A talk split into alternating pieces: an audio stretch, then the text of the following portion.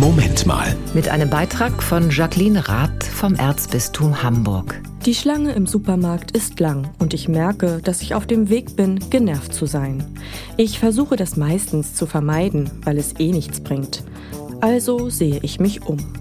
Vorne neben dem Kassierer sehe ich einen kleinen Zettel kleben mit einem breiten Grinsegesicht drauf. Heute schon gelächelt, steht da drunter.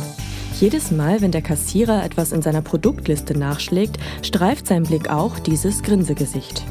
Vielleicht soll es eine kleine Erinnerung sein, wie gut es sich anfühlt zu lächeln und wie schön es ist, auch anderen ein Lächeln zu schenken. Aber immer geht das natürlich nicht. Therese von Lisieux, eine französische Mystikerin und Heilige, hat einmal gesagt, ein Wort, ein liebenswürdiges Lächeln genügen oft, um einen niedergeschlagenen Menschen aufzuheitern. Und ähnlich hat es auch Mutter Teresa formuliert. Wir werden nie wissen, wie viel Gutes ein einfaches Lächeln vollbringen kann.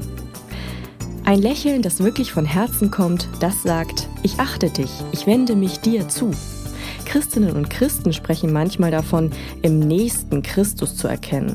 Heißt, selbst in einem fremden Menschen zu erkennen, auch du bist Gottes Kind. Und das ist dann doch wirklich ein guter Grund, dem anderen ein Lächeln zu schenken. Das war ein Beitrag von Jacqueline Rath vom Erzbistum Hamburg.